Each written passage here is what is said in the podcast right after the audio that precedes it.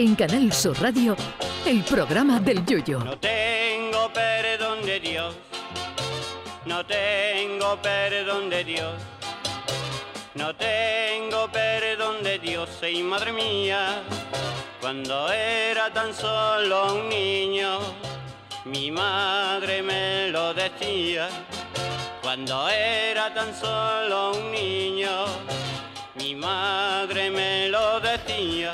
Hoy lunes se celebra el Día Internacional de la Música, que es esa cosa tan ambigua que incluye desde Mozart Vivaldi hasta el Fari o los chunguitos. Siglos y siglos de notas sobre pentagramas que han dado desde grandes obras maestras a grandes sobras maestras, que son aquellas que nunca debieron tener cabida en la historia de la música. Al principio la música se transmitía de modo oral, con lo que muchas melodías se perdían por el camino, hasta que se inventó la notación musical, o sea, el solfeo, hablando en plata.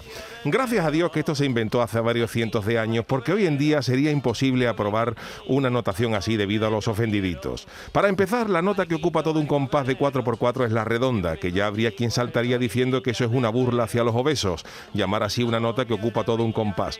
Pero la nota no mejora si decimos que una redonda equivale a dos blancas. ¿Cómo? ¿Está diciendo usted que seguimos con la apología de la gordura, que dos blancas vale lo mismo que una redonda?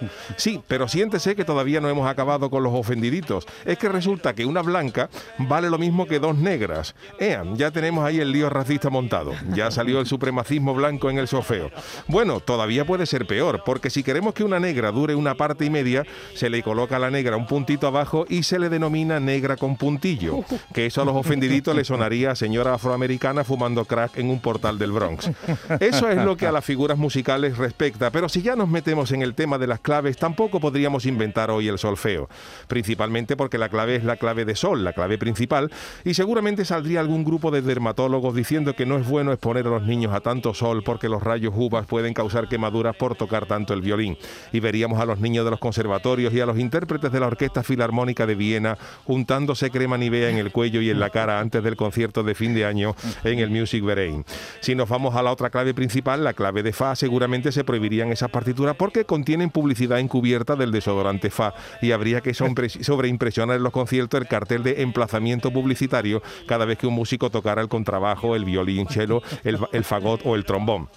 Precisamente el contrabajo también sería objeto de debate por los ofendidos, porque sería un instrumento que deprime emocionalmente a la persona que está sin empleo, por lo que exigirían el cambio de denominación a sin trabajo para músicos parados o con trabajo o en busca de él. Otro instrumento al que pedirían cambiarle el nombre es la flauta dulce, porque es la más usada por los niños y causaría caries. En fin, que menos mal que esto se inventó hace siglos, porque hoy en día sería imposible inventar algo así. Al único, que no le importaría ni le afectaría las críticas sería a Beethoven, que el pobre era sordo y murió creyendo que había compuesto el cumpleaños feliz cuando lo que compuso en realidad fue la quinta sinfonía. Así que feliz día de la música a todos los que la disfrutamos, menos a los ofendiditos por todo. Ay, mi velero, velero mío, Canal Sur Radio. llévame contigo a la orilla del río. El programa del Yoyo.